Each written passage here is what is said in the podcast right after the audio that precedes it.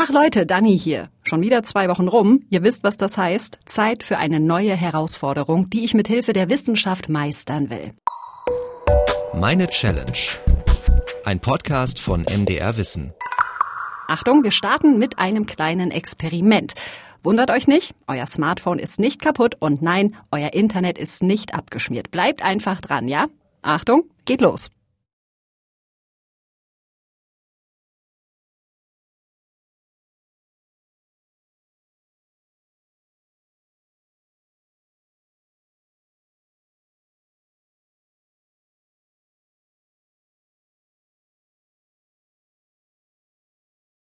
Na, wie lange hat sich das jetzt angefühlt? Nach einer Minute? Nach einer kleinen Ewigkeit? Tatsächlich waren das gerade mal 20 Sekunden. Vielleicht habt ihr gerade überlegt, ob ihr die Folge abbrecht, weil ihr genervt gewesen seid von wegen, hallo Dani, was soll das? Mach mal hinne jetzt. Oder vielleicht wart ihr ja auch neugierig und gespannt, was da jetzt kommt. Und all das, was ihr da vielleicht gerade im Kleinen erlebt habt, ist diesmal das Thema. Warten und Geduld. Ich würde sagen, dass ich im Allgemeinen ganz gut drin bin, geduldig zu sein und warten auszuhalten. Aber manchmal kriege ich halt doch einen Rappel. Wenn ich am Bahnhof stehe und der Zug nicht kommt zum Beispiel. Oder wenn ich mit Freundinnen und Freunden unterwegs bin und die sich nicht auskäsen können, wie der Abend weitergeht. Oder wenn in der Konferenz ein Kollege ewig rumlabert und nicht auf den Punkt kommt. Könnte ich ausrasten. Aber woran hängt es denn, wie schnell mir der Geduldsfaden reißt? Gibt's da ein Muster? Warum fühlen sich Minuten manchmal wie Stunden an? Und vor allem, kann ich lernen, besser zu warten? Kann ich geduldiger werden? Das ist meine Challenge und dafür spreche ich mit Expertinnen und Experten aus Soziologie und Psychologie und vor allem aber, jetzt schon kleiner Spoiler, dieses Thema Warten, wo ich erst dachte, ach ja, entspannt, machen wir alles so, das wird ein richtiger Trip in meine Psyche. Hätte ich nie mit gerechnet. Aber eins nach dem anderen. Ich stehe hier gerade äh, schön in der Sonne an der Straßenecke und warte auf eine Freundin, die verspätet sich ein bisschen. Ja, und was habe ich gemacht? Natürlich direkt Handy rausgeholt, ne? Nachrichten lesen, in Instagram rumwischen, einmal quer durch Twitter durchscrollen. Und dabei ist sie jetzt gerade mal, kurzer Blick auf die Uhr, ja, es sind noch keine zehn Minuten, die sie jetzt zu spät ist. Aus wissenschaftlicher Sicht ist es aber wahnsinnig schwer zu messen, wie viel wir eigentlich warten in so einem ganzen Leben. Tatsächlich ist es ja so, dass wir ja nie sagen können, wir haben jetzt eine Warteperiode abgeschlossen und gehen in die nächste über, sondern wir sind eigentlich immer in verschiedenen Wartekontexten. Das ist Andreas Göttlich, Soziologe an der Uni Konstanz und der beschäftigt sich in seiner Forschung mit dem Phänomen des Wartens. Wir warten gerade darauf, dass irgendwie ein Paket ankommt. Jetzt in Corona-Zeiten wird viel bestellt. Ähm, wir warten auf das Ende der Corona-Pandemie. Wir warten vielleicht darauf, dass irgendwie eine Fernsehsendung losgeht. Dann ist man vielleicht noch ähm, in anderen langfristigen Wartekontexten drin. Eltern warten auf das Kind während der Schwangerschaft. Insofern macht es, glaube ich, am ehesten Sinn, wenn man so einzelne Episoden zählt. Es gibt zum Beispiel amerikanische Forscher, haben sich mal gefragt, wie lange warten Männer auf Frauen äh, vor Umkleidekabinen sozusagen. Und sind dann auf die absurde Zahl von irgendwie mehreren Monaten pro Ehe gekommen. Also solche Erhebungen gibt es, aber insgesamt lässt sich es, glaube ich, fast nicht zählen, weil wir eigentlich ständig in irgendwelchen Wartekontexten sind. Äh, es gab einen französischen Psychologen, der mal gesagt hat, eigentlich drei Viertel des Lebens bestehen aus Warten.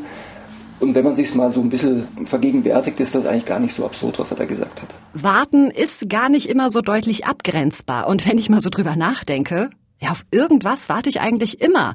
Auf den Feierabend, auf meinen Lohn, darauf, dass der Typ, auf den ich stehe, sich meldet oder einfach nur darauf, dass die Tiefkühlpizza in meinem Ofen endlich fertig wird. Gott ey, also je länger ich gerade drüber nachdenke, mein ganzes Leben besteht aus Warten. Und das ist mal mehr, mal weniger schlimm. Es kommt nämlich auch auf die Art des Wartens an, sagt Göttlich. Da kann man eine Unterscheidung machen. Eine, die mir sinnvoll erscheint und gerade auch für die Soziologie äh, wichtig erscheint, ist die Unterscheidung zwischen einem auferlegten und einem frei gewählten Warten.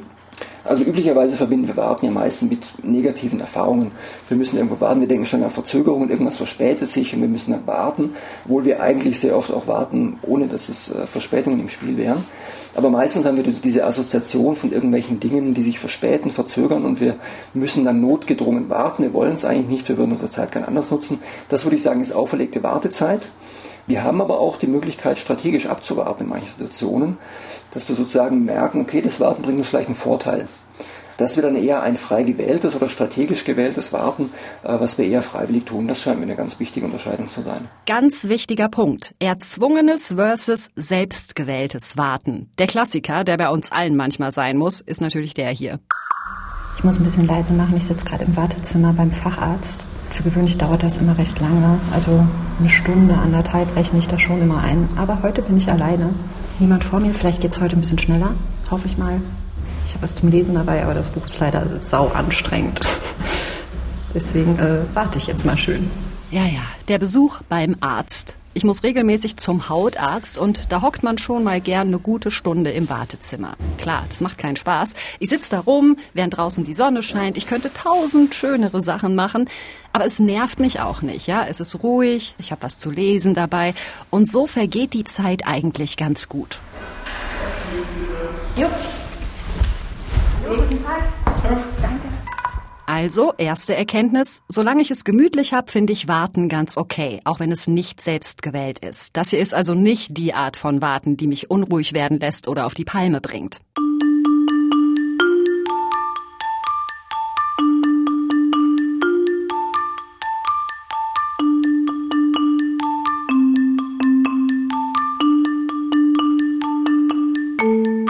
Ganz wichtig, ich beleuchte hier jetzt das Phänomen Warten in meinem Alltag. Mir ist dabei aber absolut klar, dass es Menschen gibt, die auf viel krassere Sachen warten müssen, als darauf beim Arzt aufgerufen zu werden. Die warten auf Spenderorgane oder Asylbescheide. Und das sind natürlich nochmal ganz andere Größenordnungen des Wartens. Das ist mir völlig bewusst. Und trotzdem, kommt Leute, ihr kennt's doch auch, oder? Manchmal, da platzt einem schon der Kragen, wenn nur mal kurz die Technik muckt. Ich habe eine sehr, sehr alte Laptop-Mühle und jetzt gerade will ich einfach nur meinen Dienstplan aufrufen im Internet. Mach doch bitte, hallo. Und es geht einfach gar nichts. Die ganze Kiste hat sich komplett, komplett aufgehangen. Hallo. Oh, ey, krieg ich zu viel. Da könnte ich ausrasten bei sowas, obwohl mir dadurch doch nur ein paar Minütchen Zeit flöten gehen. Rein rational ist das ja wirklich nicht wild. Und trotzdem ist meine Reaktion kein Wunder, sagt der Journalist und Buchautor Timo Reuter. Die Zeit dehnt sich natürlich unglaublich beim Warten. Also wenn wir so im Tun sind und im Machen, dann gehen wir ja sozusagen einfach darin voll auf. Und dann spüren wir eigentlich nicht, wie die Zeit vergeht. Und wenn wir jetzt aber warten, innehalten, dabei auch unser Smartphone nicht aus der Tasche holen, dann macht es ja tick, tack, tick, tack. Das heißt, die Zeit vergeht und das kann auch sehr unangenehm werden, weil wenn die Zeit vergeht, dann vergehen auch wir. Oh, das ist natürlich deep. Also es war ja jetzt nicht so, dass ich da vor meinem streikenden Rechner gesessen habe und gedacht habe, hallo, lieber Laptop, mit jeder Sekunde, die du nicht funktionierst, komme ich sinnlos meinem Tod näher. Aber ich verstehe, was Timo Reuter da meint. Wenn mein Rechner nicht geht, dann fange ich halt nicht an, die Zeit anders zu nutzen. Ja, ich klappe nicht mein Buch auf oder wisch mal fix die Wohnung durch, sondern ich bin auf diese Wartesituation fixiert, in der es einfach nicht vorangeht. Und das macht mich dann fuchsig.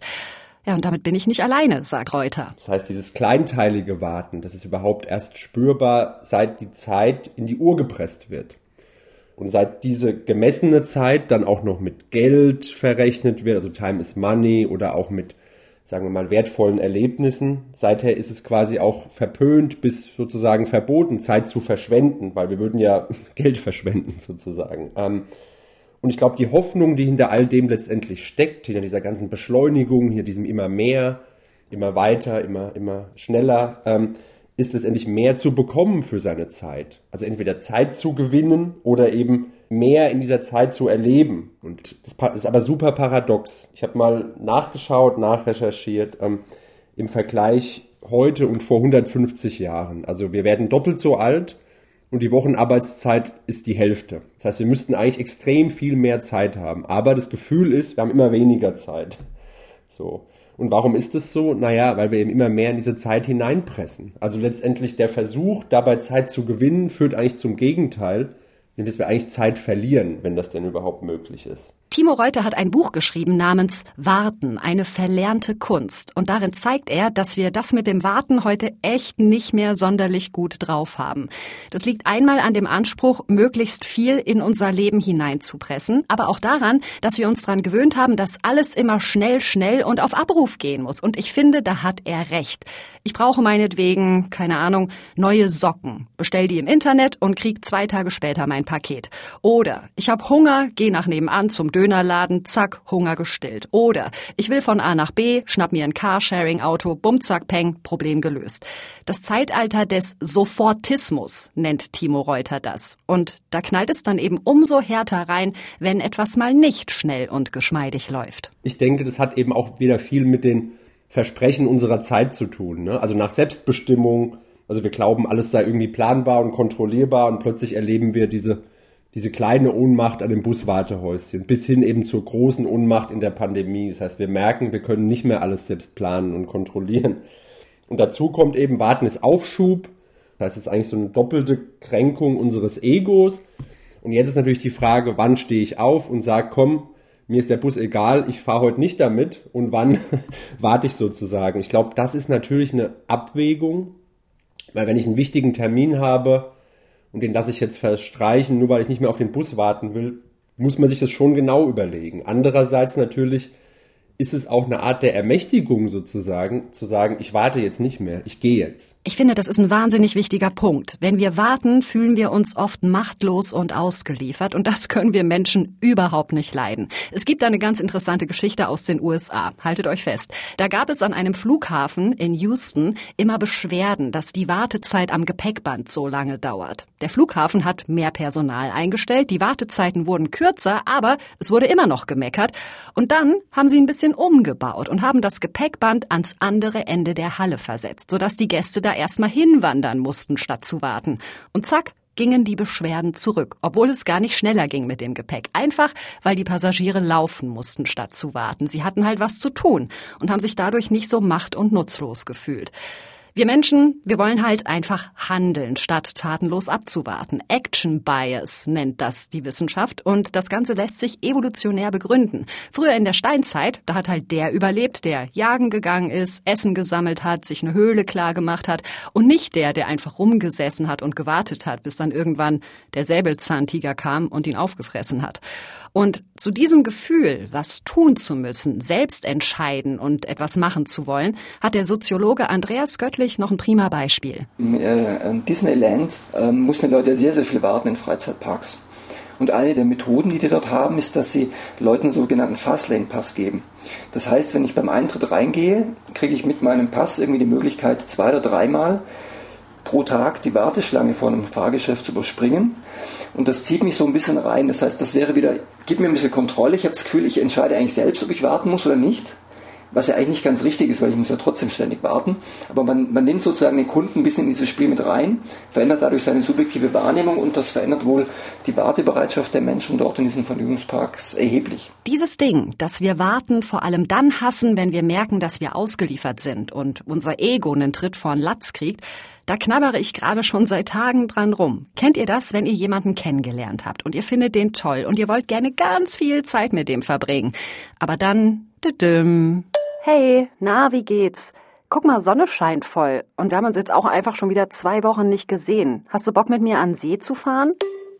Ich vermisse dich so sehr, aber ich gehe gerade echt unter in Verpflichtungen.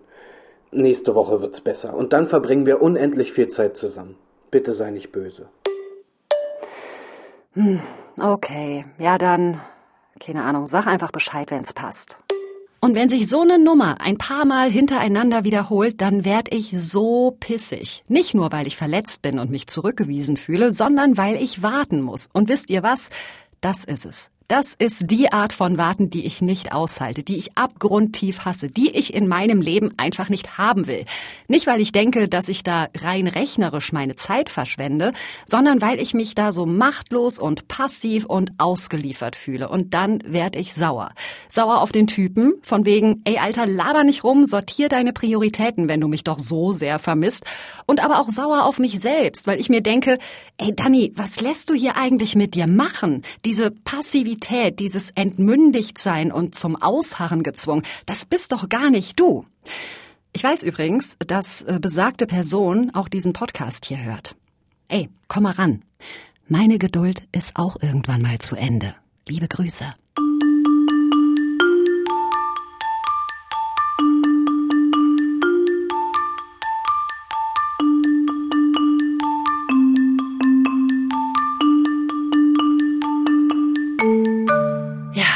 Was macht man da jetzt? Dann sitzt man da und wartet und macht eine Kosten-Nutzen-Rechnung auf, ja? Lohnt sich die Warterei hier überhaupt? Egal in welcher Situation.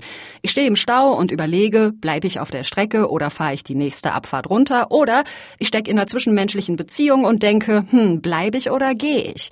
Und für all diese Fälle, wo wir abwägen, ob es sich noch lohnt zu warten, hat der Mensch einen psychischen Trick drauf, sagt der Soziologe Andreas Göttlich. Und der heißt kognitive Dissonanzreduktion. Also es kommt ja oft vor, dass wir in eine Wartesituation reingeraten. Wir haben, wir wussten auch oftmals schon im Vorhinein, dass wir warten mussten. Und dann ergibt sich eine Verzögerung. Und dann sind wir gezwungen, uns zu überlegen, lohnt sich das jetzt noch weiter zu warten? Ist mir das, worauf ich warte, jetzt das zusätzliche Zeitinvestment, äh, ist mir das, das noch wert?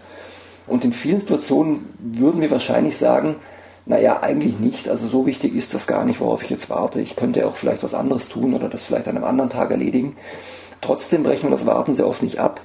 Und das äh, machen wir dann oder rechtfertigen wir vor uns selbst mit so einer Art kognitiven Dissonanzreduktion, äh, dass man sich dann versucht, eben nicht die Situation zu ändern, sondern eher versucht, die eigene Wahrnehmung, die kognitive Dissonanz also zu reduzieren, indem man sich sozusagen psychologisch ähm, was verändert gewissermaßen, also eher an seiner eigenen Einstellung zum Handeln anstatt das Handeln selbst zu verändern, indem wir eben das Warteziel dann entsprechend erhöhen und sagen, ja, eigentlich ist es doch sehr wichtig, dass ich jetzt hier bleibe, obwohl wir eigentlich wissen, ganz so wichtig ist es vielleicht doch nicht. Wir versuchen also, uns zu trösten und zum Aushalten zu motivieren, indem wir das Ziel, auf das wir warten, auf einen Sockel stellen, bewusst oder unbewusst.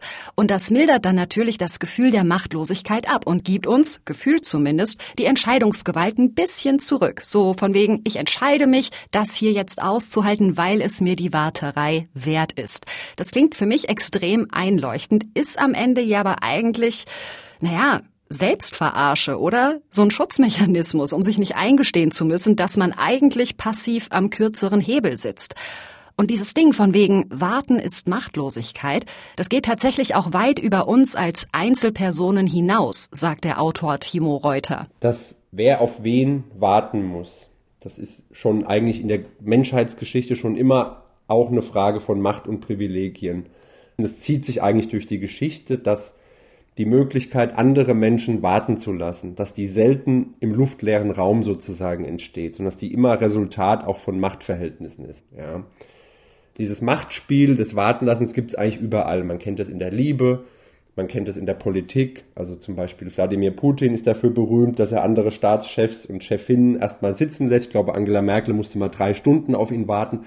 Natürlich ist es eine Demonstration auch der eigenen Macht.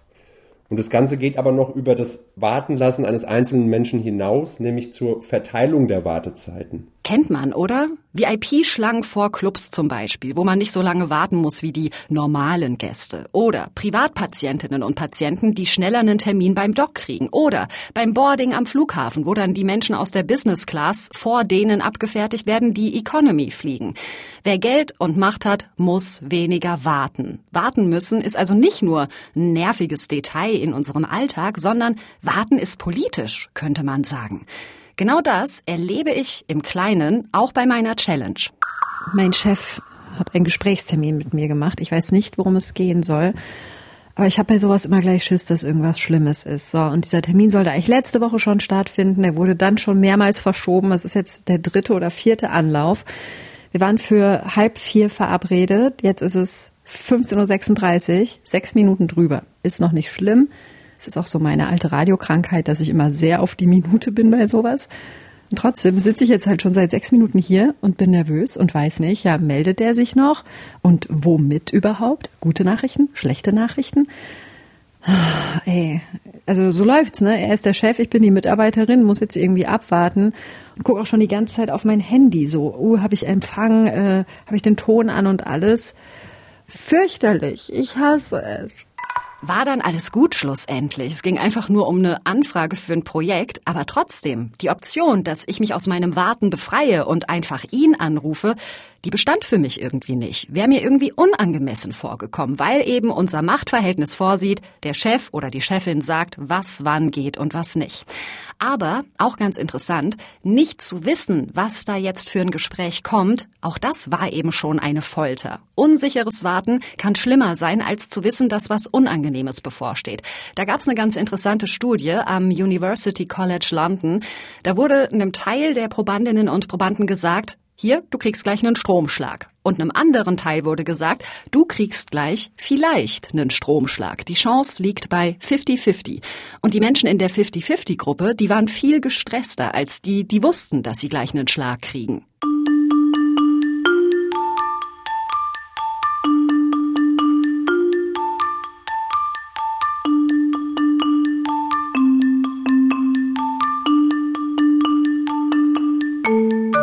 Das merke ich übrigens auch immer wieder bei meiner Challenge. Es hilft mir beim Warten, wenn ich weiß, was als nächstes passiert. Und mal ganz ehrlich, die letzten anderthalb Jahre, Leute, da wussten viele von uns null, was als nächstes passiert. Die Corona-Pandemie hat uns ja alle zum ungewissen Warten verdonnert, ja? Wie geht's weiter? Wann kommt der Impfstoff? Wo bleiben die Hilfsgelder? Wann kriege ich einen Impftermin? Wann wird endlich alles wieder normal? Oder auch, inzwischen schon fast so ein bisschen Alltag, anstehen für einen Corona-Schnelltest. Mega lange Schlange vorm Eingang, aber sie wird halt auch richtig schnell kürzer. Das ist gut. Das hilft mir dabei, nicht genervt zu sein.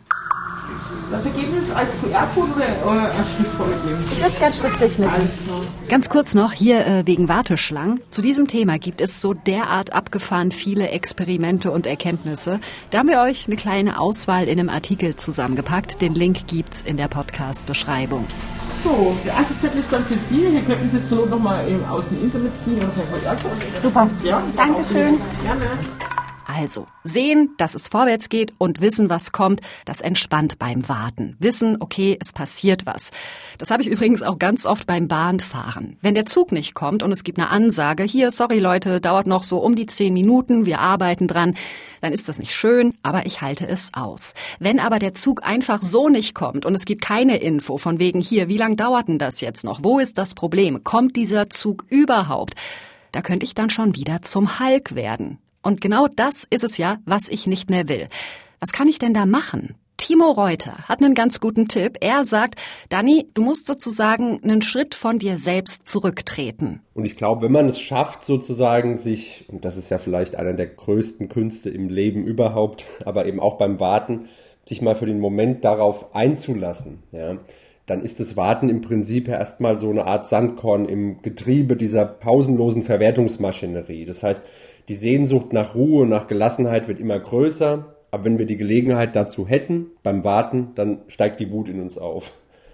Ähm, wenn wir es jetzt schaffen, da mal den Modus sozusagen zu wechseln, dann kann man die Wartezeit nutzen. Also um mal im wahrsten Sinne des Wortes eine Atempause einzulegen, um die Bahnhofsarchitektur zu bewundern. Also ich würde behaupten, viele Menschen, die jeden Morgen an einem bestimmten Bahnhof umsteigen, wissen eigentlich gar nicht richtig, wie sieht der eigentlich aus. Oh Mann, voll erwischt. Ich pendle zur Arbeit immer mal wieder von Leipzig nach Halle und habe dabei gar nicht so richtig ein Auge für meine Umgebung. Also erstens reflektieren. Warum bin ich denn jetzt hier so kurz vorm Platzen? Wird mein Leben schlechter dadurch, ob der Zug jetzt in fünf oder in zehn Minuten kommt? Und zweitens, versuchen das Ganze als eine kleine Auszeit zu nutzen. Rumgucken, wahrnehmen, durchatmen. Und dadurch kann Warten durchaus auch zu was Schönem werden, sagt Timo Reuter. Ich glaube, das Warten hat ganz viele positive ähm, Verbindungen und Konnotationen. Also es geht mal los mit der Vorfreude. Das ist ja eigentlich per Definition das Glück der Wartenden. Also andersrum, nur wer warten kann, erlebt auch Vorfreude. Wenn man nicht warten kann, wird die Vorfreude durch Ärger übertüncht. Ähm, dann gibt es aber natürlich auch im Leben ganz viele Phänomene, auf die man einfach warten muss, sozusagen, die ohne das Warten auch ihren Wert verlieren. Also ich habe gerade schon von der Schwangerschaft und der Geburt, da muss man einfach warten aber auch zum Beispiel eine Entschuldigung. Also wenn ich was falsch mache und sofort sage, ah ja, sorry, sorry, dann ist das nicht so richtig ernst gemeint und kommt auch nicht so rüber. Das heißt, die Entschuldigung braucht unter Umständen eben auch eine Wartezeit. Und auch in der Natur eben. Ähm, natürlich versuchen wir die Natur auch zu überlisten mit Gewächshäusern und mit Kunstlicht. Wie die Tomaten dann schmecken, wissen wir auch alle. Ähm, also auch die Natur verlangt einem im Prinzip das Warten ab. Und das sind alles Phänomene. Natürlich, ich habe es gerade schon gesagt, wir versuchen das irgendwie zu übergehen und zu überlisten. Und da sind wir dann bei der Ungeduld. Die Ungeduld heißt, wir können nicht warten. Das heißt, entweder wir versuchen die Zukunft ins Hier und Jetzt reinzuzwingen oder wir versuchen sozusagen schnell in die Zukunft zu eilen und Zeit zu überspringen. Und was dabei passiert, das wusste der Philosoph Hegel schon vor über 200 Jahren. Da gibt es ein ganz schönes Zitat. Und zwar lautet das, ähm, Ungeduld verlangt das Unmögliche, nämlich die Erreichung des Ziels ohne die Mittel. Das heißt, Warten ist oft auch eben ein Mittel. Das stimmt voll. Ich liebe Vorfreude. Vorfreude ist mein Antrieb. Ich brauche eigentlich immer irgendeinen Vorfreupunkt, auf den ich hinarbeiten und hinleben kann. Und das ist ja am Ende auch Warten, nur halt in schön. Wenn ich weiß, am Wochenende fahre ich auf ein Festival oder ich habe ein tolles Date oder bald Geburtstag, dann macht das meine ganze Woche heller und meine Laune besser. So sehr, dass ich dann fast schon ein bisschen traurig bin, wenn die Wartezeit und damit eben auch die Vorfreude vorbei ist.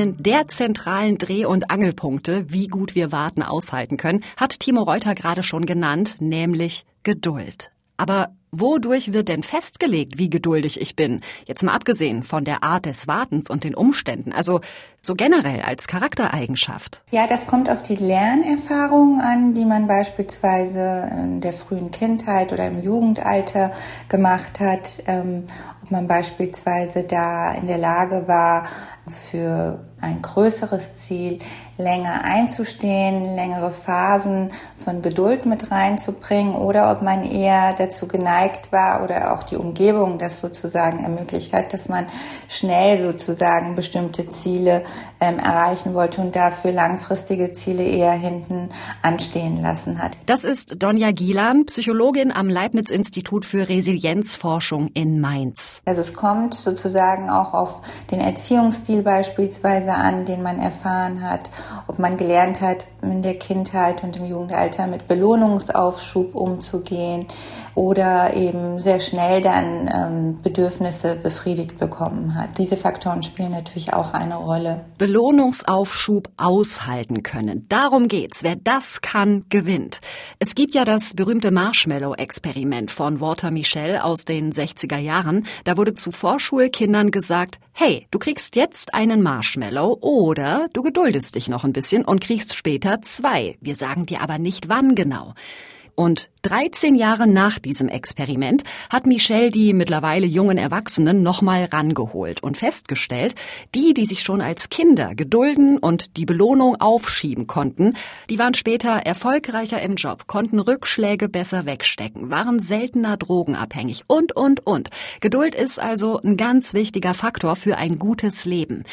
Und wenn jetzt Donja Gielan sagt, dass die Grundsteine für diesen Faktor schon in der Kindheit gelegt werden, heißt das dann, ich kann meine Geduld gar nicht mehr verbessern mit Mitte 30? Das kann man auf jeden Fall noch beeinflussen und formen, indem man sich beispielsweise äh, bewusst macht, ob das Ziel für einen wichtig ist, wenn man gerade auch in so einer ungeduldigen Phase ist, ob das Ziel mit den eigenen Werten und Normen übereinstimmt ähm, wie stark das Bedürfnis jetzt gerade ist, dieses Ziel zu erreichen, weil häufig handeln wir ja sozusagen sehr automatisiert und möchten schnell in unserer schnelllebigen Zeit auch die Ziele sehr schnell erreichen. Und wenn man da aber quasi wieder einen Rückschritt macht und sich nochmal vergegenwärtigt, ähm, ja, welche Bedeutung dieses Ziel für einen hat, wie viel man investieren möchte, dann äh, kann man meistens besser dann auch mit solchen Faktoren wie Ungeduld umgehen. Da schlägt Donja Gilan ja in die gleiche Kerbe wie Timo Reuter, der das Buch übers Warten geschrieben hat. Einen Schritt zurück machen, gucken, reflektieren. Warum bin ich denn jetzt gerade ungeduldig und muss das wirklich sein? Und das sind gute Nachrichten für mich, denn in manchen Situationen ist mein Geduldsfaden leider sehr, sehr dünn und ich will sofort meine Belohnung. Beispiel, ich habe übelsten Pizzahunger. Jetzt könnte ich eine halbe Stunde Zeit einplanen und mir eine richtig geile Pizza im Restaurant holen. Aber nein, was macht das Danny-Hirn? Ich will aber jetzt Pizza. Also schiebe ich mir nur so eine mittelgeile Tiefkühlpizza in den Ofen. Und ich bin nicht nur schlecht in Belohnungsaufschub, hinzu kommt leider auch noch eine echt miese Frustrationstoleranz. Ein Kollege war gerade hier und hat mir ein Puzzle vorbeigebracht, weil er meinte, hey, damit kannst du doch jetzt mal richtig schön üben, geduldig zu sein. Yay. Das war ja auch äh, während der Lockdown-Zeit immer so ein Trend, dass die Leute angefangen haben zu puzzeln. Das hat schon seinen Grund, warum ich das nicht gemacht habe, diesen Trend, weil ich Puzzeln stinklangweilig finde. Aber ein Kollege hat gesagt, komm Dani, eins machst du. Also verbringe ich jetzt meinen Feierabend damit, in der Küche zu puzzeln. Ich fange mal an, die Teile zu sortieren. Ihr denkt jetzt vielleicht, oh mein Gott, die ist ja noch nicht mal geduldig genug für ein Puzzle. Ja, mag sein, ich bin damit aber nicht allein, sagt die Psychologin Donja Gielan. Wir alle werden immer schlechter im geduldig sein. Also es gibt beispielsweise Untersuchungen, da möchte man eben auch genau diesen Aspekt, den Sie angesprochen haben, ähm, beleuchten und man hat feststellen können, dass Menschen Videos beispielsweise, die sie sich anschauen, bei einer Verzögerung von mehr als zwei Sekunden, also bevor es startet, äh, schon bereit sind, dieses Video sozusagen abzubrechen. Da gab es auch eine große Abbruchrate.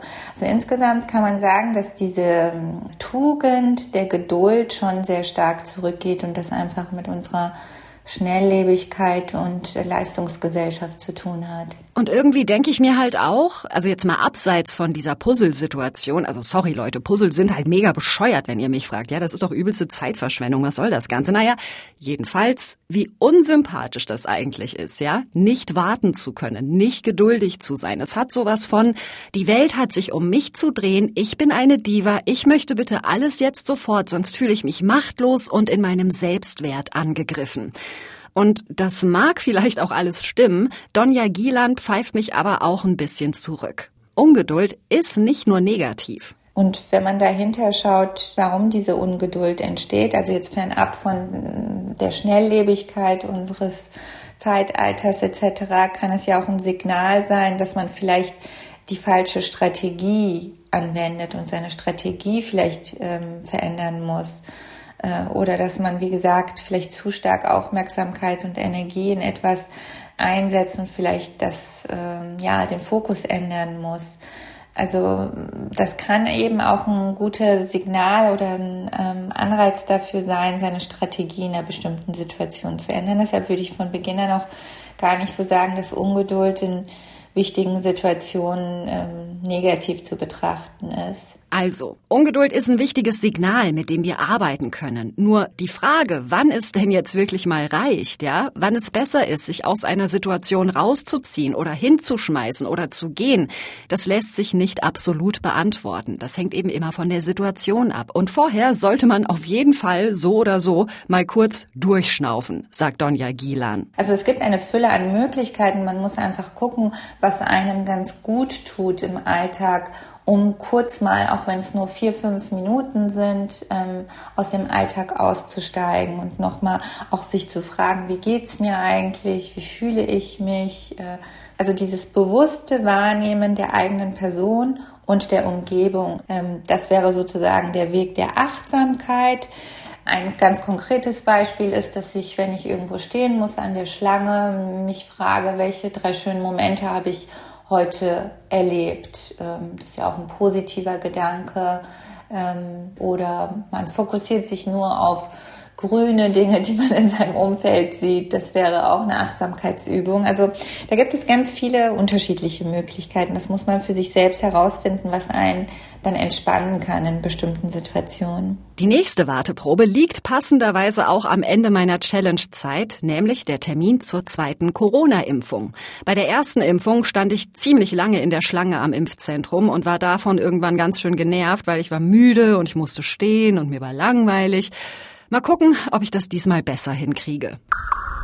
Zweiter Impftermin, ole! Aber natürlich Schlange davor. Also ich denke mal, ja, ein halbes Stündchen werde ich hier jetzt stehen. Und ich könnte mich natürlich aufregen, zum Beispiel über den alten Typen, der da vorne im Empfangszelt steht und anscheinend seinen Anamnesebogen nicht einfach schon mal zu Hause ausgefüllt hat und das jetzt hier Stück für Stück mit den Mitarbeitern machen muss. Würde halt alles schneller gehen, wenn Leute sich da ein bisschen vorbereiten würden. Aber ich reg mich jetzt nicht auf. Ich habe keinen Zeitdruck. Ich tue jetzt das Telefon in die Tasche. Ich habe nichts zu lesen dabei. Die Sonne scheint. Es weht ein schöner, leichter Wind. Die hinter mir haben auch gute Laune. ja, eigentlich ist es doch ganz angenehm. Einfach mal ein bisschen ausspannen.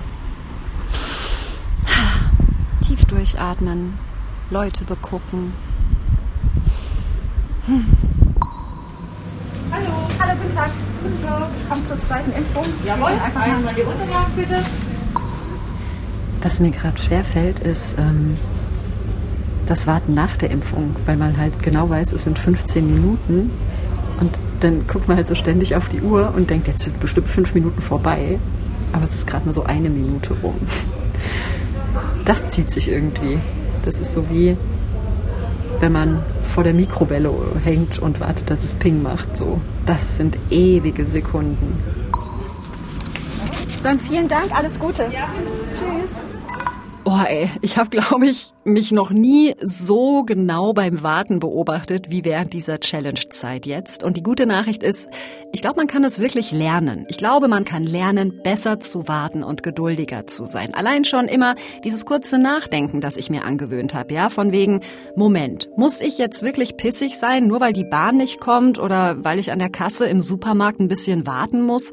Das hilft mir schon total, weil ich dann so denke im zweiten Schritt, nee, Dani, reiß dich mal zusammen. Das ist jetzt echt kein Grund, dich aufzuregen. Ob ich die Challenge jetzt geschafft habe, ist irgendwie schwer zu sagen, oder? Also, ich kann ja nicht messen, ob ich jetzt besser warten kann als vorher. Aber das Ganze hat auf jeden Fall Denkprozesse losgetreten bei mir, weil auch so wahnsinnig viel an diesem Thema dranhängt, ja?